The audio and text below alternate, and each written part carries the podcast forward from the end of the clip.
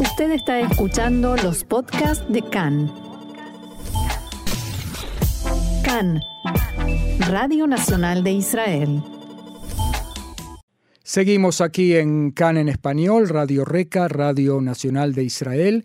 El domingo van a tener lugar en Colombia las elecciones por la segunda vuelta, el balotage, y eh, se enfrentan dos paradigmas diferentes que podrían también cambiar eh, su óptica y su actitud con respecto a Israel y al mundo en general.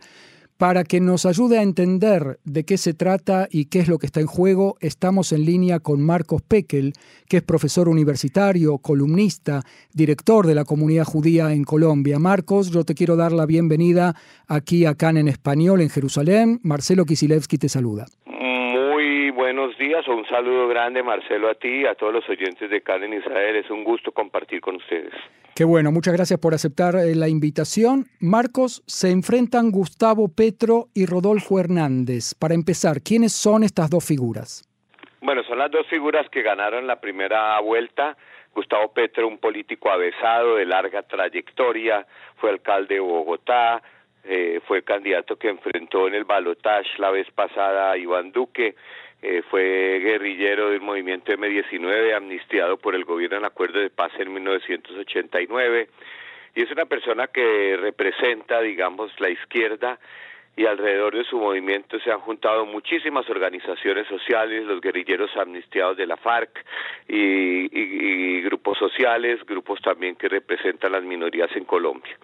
Rolfo Hernández es un candidato que podemos decir salió de la nada, había sido alcalde de la ciudad de Bucaramanga, que es la quinta ciudad más importante de Colombia, eh, un empresario exitoso, eh, y un candidato que de un momento a otro apareció y empezó a aglutinar a su alrededor una cantidad de votantes que querían de verdad un cambio. Aunque Petro se presenta como el cambio, pues como digo, él ha estado en la política muchos años, mientras que Hernández sí aparece como una persona que, que no representa el establecimiento político.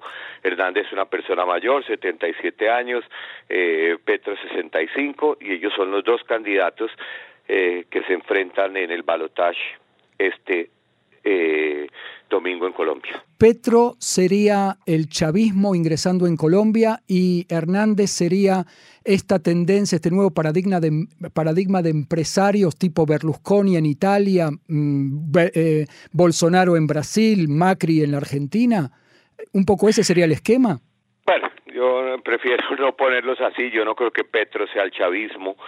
Eh, ahí eh, Chávez fue Chávez, Chávez fue único. Eh, Chávez gobernaba además un país con unas deficiencias institucionales y con una larga trayectoria de, con una larga trayectoria de, de, de, tiranos en el poder, de salvadores, de mesías en el poder, mientras que Colombia no ese es el caso. Eh, Petro además es una persona que ha estudiado, es una persona eh, muy brillante eh, y, creo que el fracaso del modelo venezolano a nivel económico y la tragedia humanitaria que se ha causado hace que no existan émulos de Chávez en este momento en ninguna parte del continente. Eh, Hernández, por otro lado, es un question mark, es, una, es un gran interrogante. Eh, no sabemos mucho de de cuáles serían sus políticas, si es un empresario, hablaba de la libre empresa, del mercado libre, lucha contra la corrupción ha sido su bandera, reducir el Estado, y acá una gran diferencia entre los dos, el gobierno de Petro sería un Estado que, que, que generaría gran crecimiento en el Estado, eh, Petro habla que el Estado debe asumir una cantidad de funciones que en Colombia aparte la tiene el sector privado, como la salud, las pensiones, mientras que Hernández habla de reducir el Estado a la mitad, eh, de sacar gente, de reducir embajadas, de reducir ministerios. Eh, comparado, yo no sé si si con Bolsonaro o con eh, o con, eh, Berlusconi, pero sí es un político de derecha sin muchas propuestas concretas como para uno saber cómo va a gobernar en caso de que él gane el balotaje. ¿El miedo a Petro hace que Hernández crezca? Eh, absolutamente, el miedo a Petro, Petro mismo ha durado, y Petro y más que Petro, sus, la gente que lo rodea, ha generado en varios sectores de la población muchísimo temor temor a sus políticas, temor a lo que tú decías de, de, chavismo disfrazado, eh, temor a, a, a, cosas que Petro mismo ha dicho que no va a hacer, como expropiaciones de empresas. Eh, por lo tanto, buena parte de los votos de Hernández van a ser, muy buena parte, estoy hablando de muchos, van a ser puro temor a Petro. Hay muchos eh, columnistas, líderes de opinión que hablan de votar por el menos malo por votar por Hernández porque Petro sería un camino al precipicio, eso es lo que ellos dicen, por lo tanto lo que tú dices es así. ¿Y este mensaje tiene éxito? ¿Está ganando Hernández probablemente? No, no sabemos, yo creo que está muy cerrado Marcelo y eso es un problema porque eh, en, un ambiente donde la elección sea cerrada, eh, que el perdedor reconozca va a ser muy complicado. Sí, ese mensaje está calando, claro que sí, el mensaje del temor a Petro está calando. ¿Qué podemos decir de los escenarios en cuanto a las relaciones entre Colombia e Israel, dos países tradicionalmente muy amigos? Eh, con Hernández eh, la relación sería seguiría más o menos el mismo nivel que ha tenido con Iván Duque. Israel es Colombia el principal aliado de Israel en la región, el mejor amigo, eh, incluso lo vimos ayer en la votación en el Consejo de Derechos Humanos. eh, con Hernández pienso que seguiría esa misma tendencia. Con Petro habría cambios, eh, habría que ver hasta dónde, pero eh, en las reuniones que nosotros mantuvimos con Petro y con algunas de las personas que lo acompañan, la idea es mantener las relaciones con Israel. En, hay muchas de las políticas bandera de Petro, Israel puede ser un gran, eh, un gran aliado, todo el tema ambiental, el tema del agua, el tema de las energías renovables, eh, pero sí podría haber un cambio en lo que tiene que ver con el apoyo a Israel en entes multilaterales. Eh, con Petro se va a profundizar la relación con Palestina, que en el gobierno de Duque no, no avanzó para ningún lado.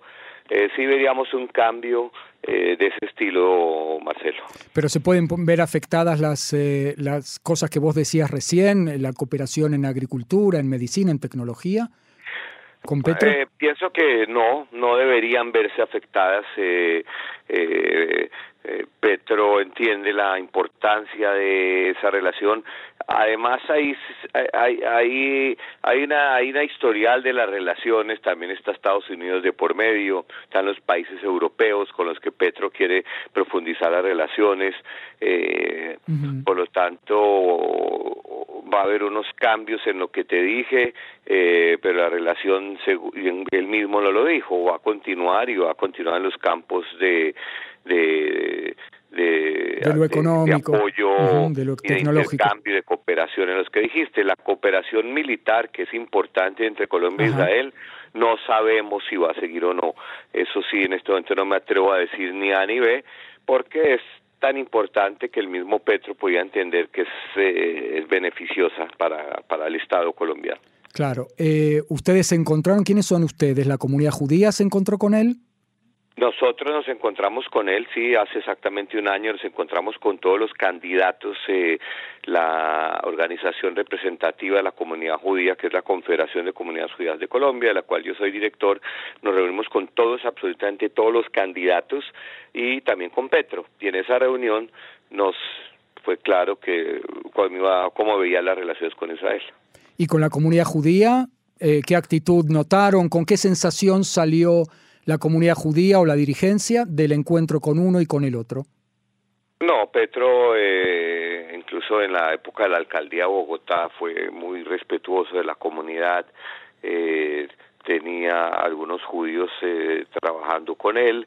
y creo que la comunidad per se eh, no tienen mayor preocupación distinta a los que pudiera tener cualquier ciudadano colombiano de un deterioro económico en la seguridad, lo cual pues eh, no necesariamente va a ocurrir. Lo que sí es eh, que las comunidades judías, Marcelo, tú conoces bien América Latina, estamos muy ligadas a Israel y en la medida en que se afecten las relaciones con Israel nos afecta a nosotros como comunidad judía. Vámonos un poco al mundo. Estamos en el contexto de la guerra en Ucrania y eh, no hemos hablado mucho de la relación entre, la, por lo menos aquí en Israel, ¿no? de la relación entre eh, Latinoamérica y el contexto ruso-ucraniano. Eh, ¿Cómo está Colombia y Latinoamérica en general perfilada con respecto a la guerra? ¿Hay, ¿Se respira algún ambiente de, de oportunidad económica o de solamente preocupación? En el tema político, Marcelo, Latinoamérica no existe. Latinoamérica no existe como un bloque geopolítico. Lo acabamos de ver en la reciente cumbre de las Américas. El continente está completamente fragmentado, roto. Ha estado siempre, eso no es nuevo. Y entonces las posturas frente a Ucrania han sido distintas. Colombia, por ejemplo, ha sido bastante vocal en su rechazo a Rusia, eh, con nombre propio, en rechazar la agresión, en rechazar la invasión y su apoyo a Ucrania. Otros países han sido más cautos y otros han mantenido políticas como que no quiero decir nada o incluso apoyando a Rusia, como el caso de Maduro, el caso de Ortega. Eh, y el caso de Cuba, obviamente.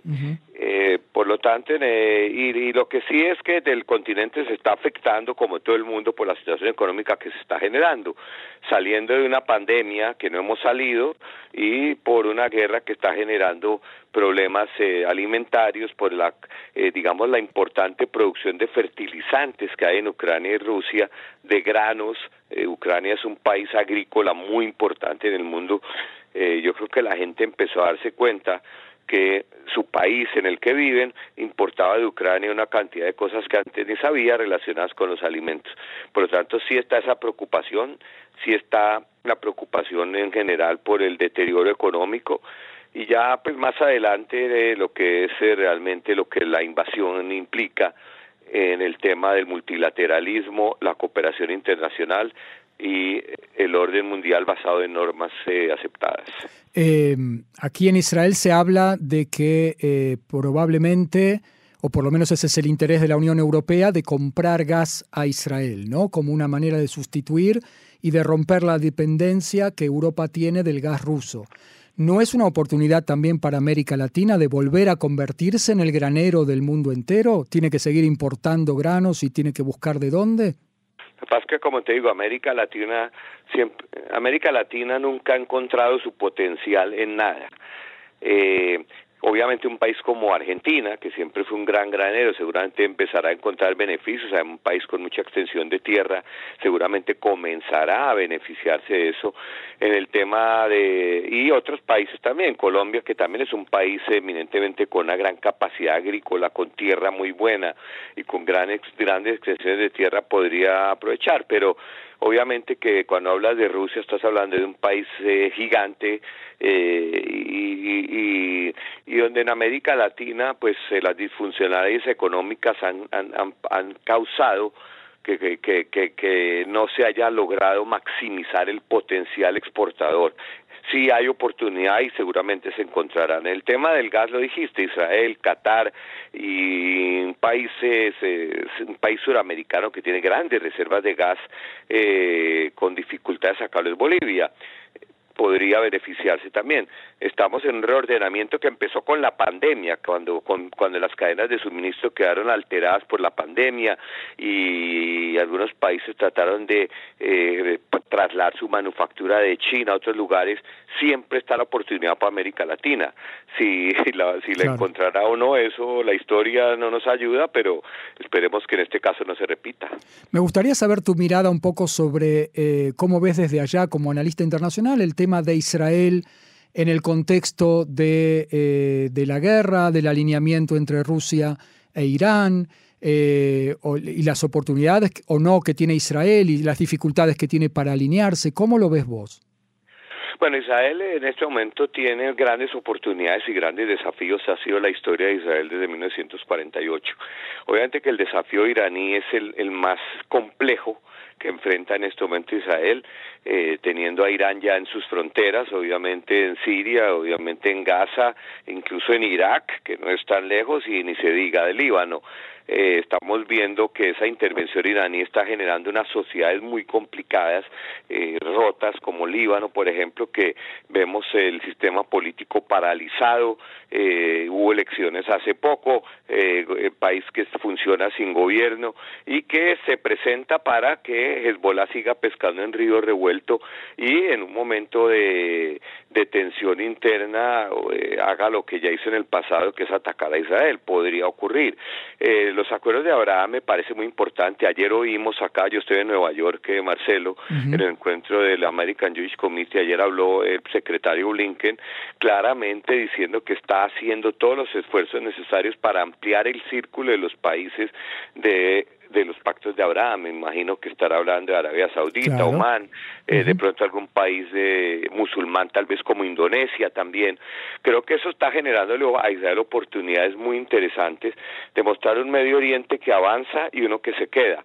Eh, sin embargo, el tema palestino siempre será el elefante en el cuarto, no, no tan importante quizás como en otros momentos. O no tan urgente. Pero Exacto, pero en cualquier momento, cualquier situación que se presente en la, en, la laxa y que se deteriore, tú sabes que eso genera movimientos de opinión en los países árabes, incluso aquellos amigos de Israel, y genera situaciones complejas. Pero creo que Israel en este momento está bastante fuerte con los acuerdos de Abraham eh, y relaciones que se están comenzando a desarrollar con otros países musulmanes y árabes que no sabemos cuándo llegarán a la superficie, cuándo saldrán del closet, pero eh, y obviamente, pues, eh, un gobierno en Israel que ayer también nos hablaba Lapid eh, en el encuentro del American Jewish Committee, Yair Lapid, de, de un, un gobierno que para él es ejemplar, donde se puede gobernar con un objetivo claro, dejando de lado las diferencias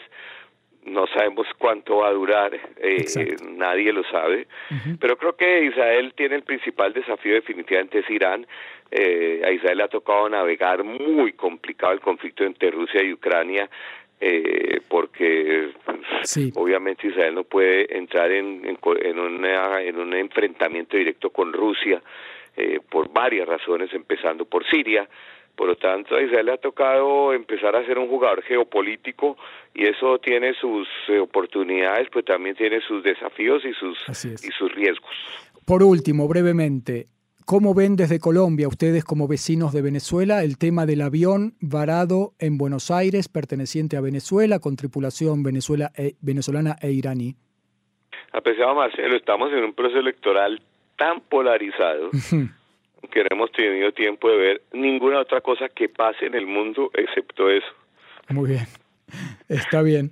Eh, Marcos Pekel, profesor universitario, columnista, analista internacional, director de la comunidad judía allí en Colombia, en Bogotá. Yo te quiero agradecer muchísimo estas reflexiones, esta información y este diálogo con Can en español. Ha sido un gusto, Marcelo, compartir contigo, compartir con la audiencia de Can y les deseo un feliz resto de semana y bueno, y mucha suerte para el domingo. Sí, señor. Shalom, shalom. Muchas gracias. Shalom.